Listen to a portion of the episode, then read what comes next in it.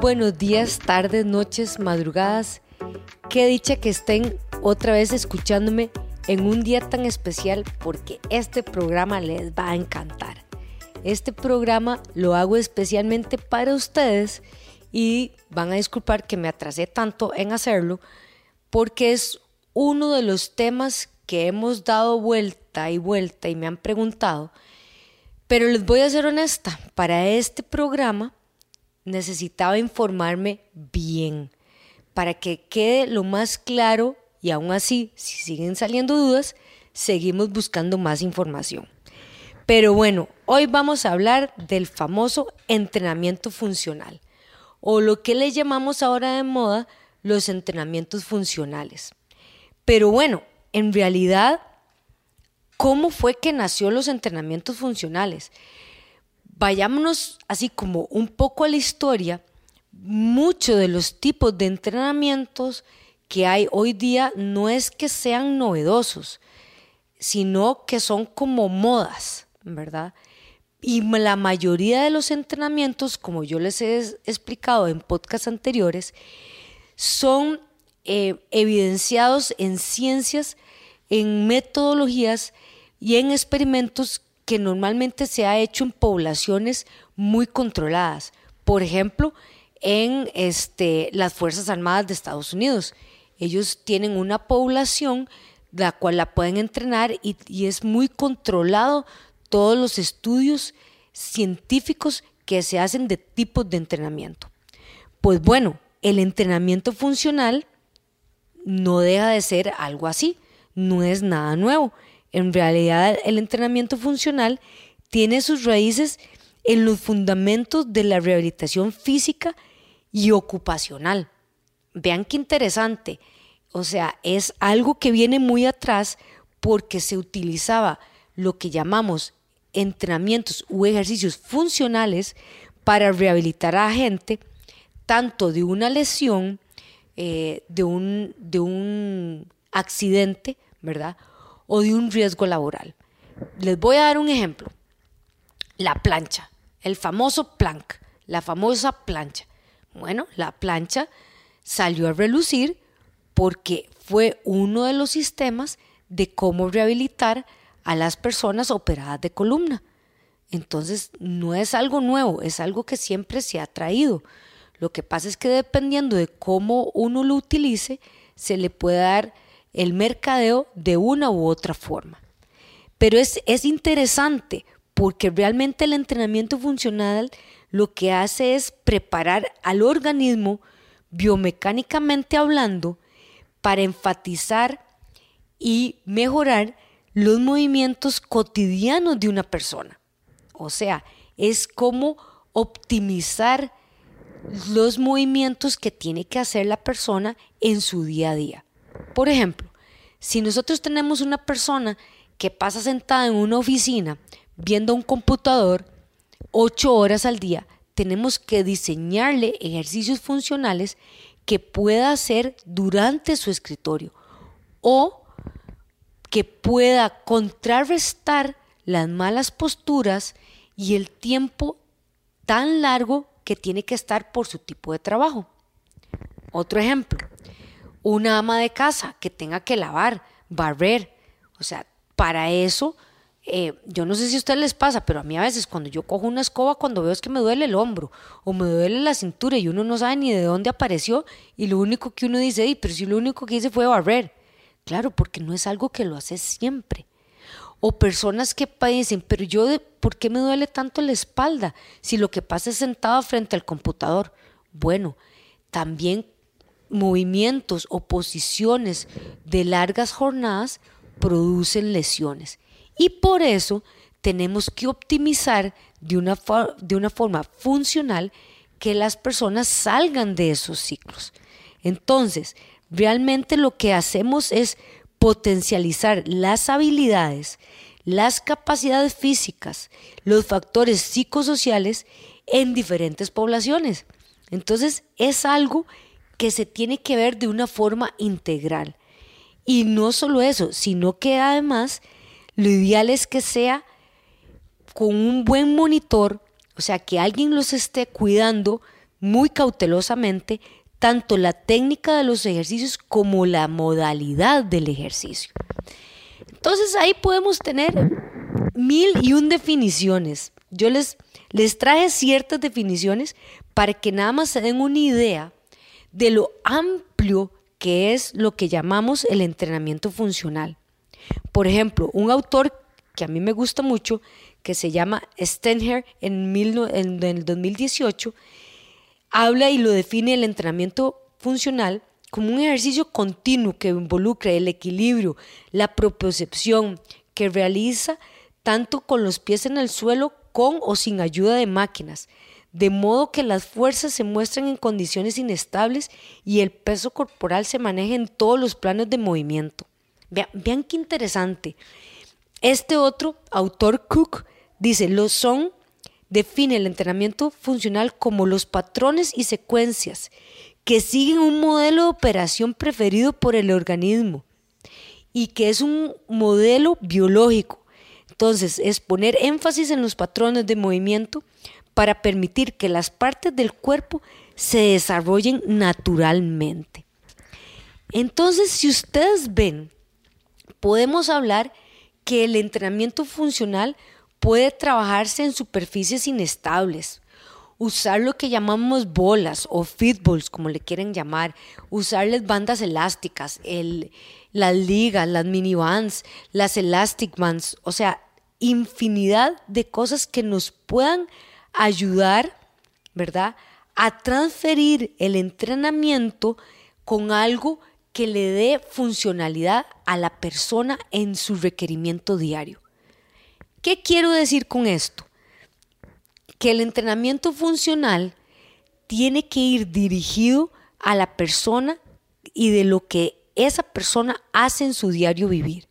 Si por ejemplo yo le tengo que hacer un entrenamiento funcional a un maratonista, como a un doctor que opera y que pasa de pie ocho horas operando, como al ingeniero de sistemas que tiene que pasar sentado seis o ocho o diez horas en la computadora haciendo un programa, cada uno de ellos tiene una particularidad y para ellos se le tiene que aplicar un método donde pueda desarrollar mejor sus cualidades motoras y a la vez se pueda profesionalizar y mejorar su condición. Entonces vean qué interesante que no es que es algo nuevo, no, no es nada nuevo, que se ha vendido como con clases funcionales.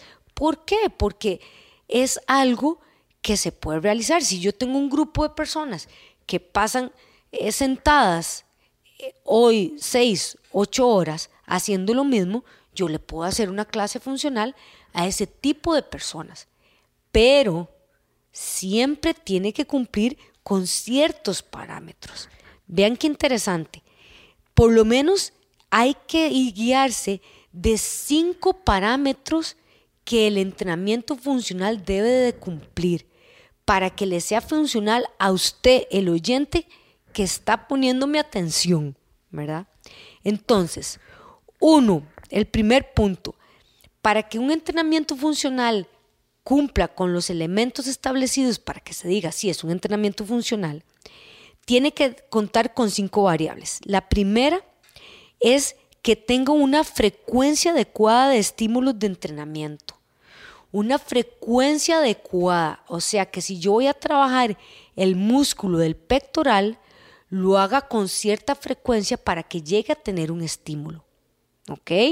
Entonces, si yo voy a entrenar pectoral, qué sé yo, los lunes y los miércoles, porque voy a entrenar cuádriceps, o sea, las piernas, martes y jueves. Entonces, no es lo mismo una frecuencia que yo entrene pecho solo los lunes y lo vuelva a entrenar hasta el próximo lunes. Ahí ya se pierde la frecuencia del estímulo del entrenamiento. Pero vean qué importante. El número dos, el volumen de trabajo para cada sesión. Vean qué interesante, el volumen en la cantidad de trabajo que tiene que tener esa área muscular para usted, que lo podemos determinar por repeticiones, por tiempo, qué sé yo, bueno, van a ser este lagartijas, 20 lagartijas cada persona. O van a ser 20, eh, van a ser por 20 segundos todas las lagartijas que puedan. Y cada persona va a ser diferente. Puede ser que yo en 20 segundos solo haga dos lagartijas. O puede haber que haya alguien súper gato, súper poderoso y pueda hacer 10, ¿verdad? Y, hay, y no solo eso, sino que el instructor tiene que cuidar que además de que lo haga con una buena frecuencia, que mantenga el volumen de trabajo y que lo haga técnicamente correcto. ¿verdad? Eso es sumamente importante. Ahora, el número tres, la intensidad de trabajo. No todas las personas estamos hechas para lo mismo. Todas las personas tenemos, como digo yo, nuestro pace, ¿verdad? Hay personas que me dicen, uy, Carlita, es que usted es acelerada. Uy, es que tal otra persona sí que es lenta, ¿verdad? Lenta según quién, acelerado según quién. Entonces, hay que buscar que la intensidad de trabajo, si yo lo que quiero es mejorar mi funcionabilidad en algo, entonces ver, bueno, si yo lo que quiero es mejorar en mi potencia, si quiero mejorar mi fuerza, si quiero mejorar mi resistencia, con base a eso, el entrenamiento funcional tiene que ir a un 60% de su capacidad, a un 70, a un 80, etc. Entonces, si la clase de funcional que yo voy yo me estoy exigiendo al 100% siempre, hay que tener cuidado porque la intensidad del 100% que nos va a mejorar. Y ahí el instructor es el que te tiene que indicar. Si usted es principiante, trabaje a tal intensidad. Si usted es intermedio, trabaje a tal otra intensidad. Si usted es avanzado, trabaje a tal otra intensidad. ¿Verdad? Entonces eso es muy importante. Y el volumen y la intensidad van muy ligados. Entonces hay que tenerle mucho, mucho eh, ojo. También el cuarto punto es la densidad. O sea, es, esto es importantísimo, la densidad es la relación óptima entre la duración del ejercicio y el intervalo de la recuperación. Vean qué importante, no es lo mismo les voy a dar un ejemplo. No es lo mismo que yo ponga a hacer 30 segundos de push-ups a un grupo en una clase donde yo divida, los avanzados van a hacer las lagartijas totalmente rectos, completas. Los intermedios lo van a hacer de rodillas y los principiantes lo van a hacer de, a la pared. Ven que ya ahí cambió y todos pueden hacer lo mismo. Pero en el siguiente circuito que yo voy a hacer, no voy a volver a trabajar el pecho. Ojalá trabajemos otra área muscular. Ah, los pongo a hacer jumping jacks o algo que oxigene. Ahí es uno de los elementos esenciales donde yo tengo que buscar la relación óptima entre lo que duro haciendo el ejercicio específico y la recuperación.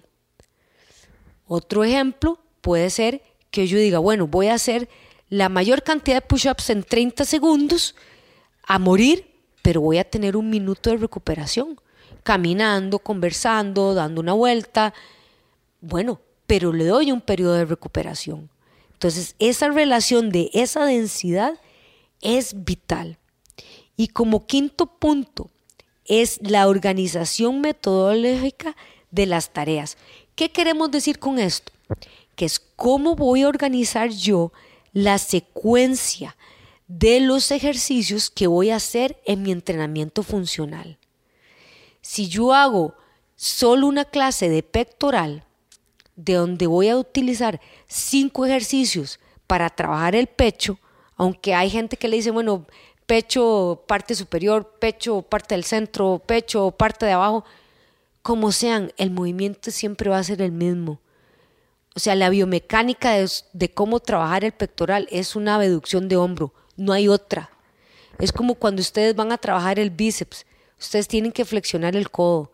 Si yo pongo el codo arriba, el codo abajo, el codo de lado, si pongo la mancuerna apoyada en una banca, si la tengo en el aire, si estoy de pie, si estoy sentado, pero la flexión del codo es lo que te va a trabajar el bíceps. Cómo doble yo el codo. Entonces, si yo solo paso haciendo ejercicios de flexión de codo o si solo paso haciendo ejercicios de sentadillas, todo el tiempo no estoy dándole ni la densidad, ni el volumen, ¿verdad? Ni la funcionalidad adecuada.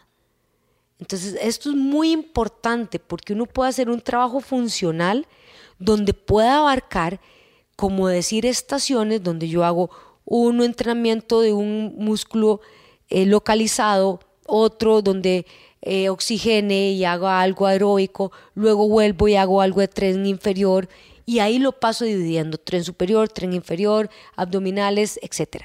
Pero le voy dando diferenciación a cada área muscular, a cada volumen, porque yo planeé esa clase, porque yo planeé cómo voy a trabajar los lunes que vamos a trabajar pectoral y piernas. Y el martes vamos a trabajar espalda y, qué sé yo, glúteos. El miércoles vamos a trabajar lo que es el core, que el core es el abdominal, pero tengo que trabajar el opuesto, que es la zona lumbar. Entonces, planeo las clases de una forma o el entrenamiento personalizado que le pueda ser funcional a la persona. Y esto puede ser para personas que no sean deportistas. Claro, puede ser para personas que no sean deportistas, porque lo que vamos a hacer es que mejoren su desempeño de su vida cotidiana, de que si pasó operando un doctor ocho horas o seis horas, lo pueda hacer de una forma eficiente. Que si es una persona que es alguien que pasa cargando cajas, no se lesione la espalda y sea más bien que le recupere y tenga mejor postura. También puede ser a personas que tengan un deporte en específico. Buenísimo. Yo no le voy a poner algo a un basquetbolista lo mismo que a un maratonista. Son condiciones diferentes, son este énfasis diferentes. Pero lo importante es que se le adecue de acuerdo a la persona. Sean deportistas, no sean deportistas, sean adultos mayores, sean adolescentes, sean niños. El entrenamiento funcional tiene una metodología y eso se debe cumplir. Así que recuerden, ¿el entrenamiento funcional sirve? Sí. ¿Tenemos que ser precavidos? También que tiene que constar con un instructor que sepa de por lo menos los cinco elementos básicos que es la frecuencia adecuada, el volumen de cada sesión, la intensidad, la densidad de trabajo y cómo la organización del trabajo también, que tiene que ser algo donde tengan que cuidar mucho la técnica, exactamente, que les expliquen, sí, mucho. Entonces, el entrenamiento funcional sirve, te va a servir si vos cada día estás mejor. ¿El entrenamiento funcional es mejor que el entrenamiento tradicional de pesas? No, todos los entrenamientos son buenos, todo depende de quién te guíe y de cómo te guíen y qué tan frecuente y qué tan disciplinado seas vos en tu entrenamiento. Así que empieza, empieza ya, empieza a entrenar con lo que te guste. Yo siempre les digo, quiéranse mucho, ámense mucho, no lo piensen tanto, decídanse ya. Así que aquí les dejo, si quieren más información de esto, me avisan, por favor, mándenme sus mensajes en nuestro Facebook de ECA Gimnasio Boutique, igual en el Instagram, en mi página www.ecasalud.com. Así que nos despedimos desde los controles, Producciones Chiquitín con Gabriel Jiménez y para ustedes, Carlita Chao.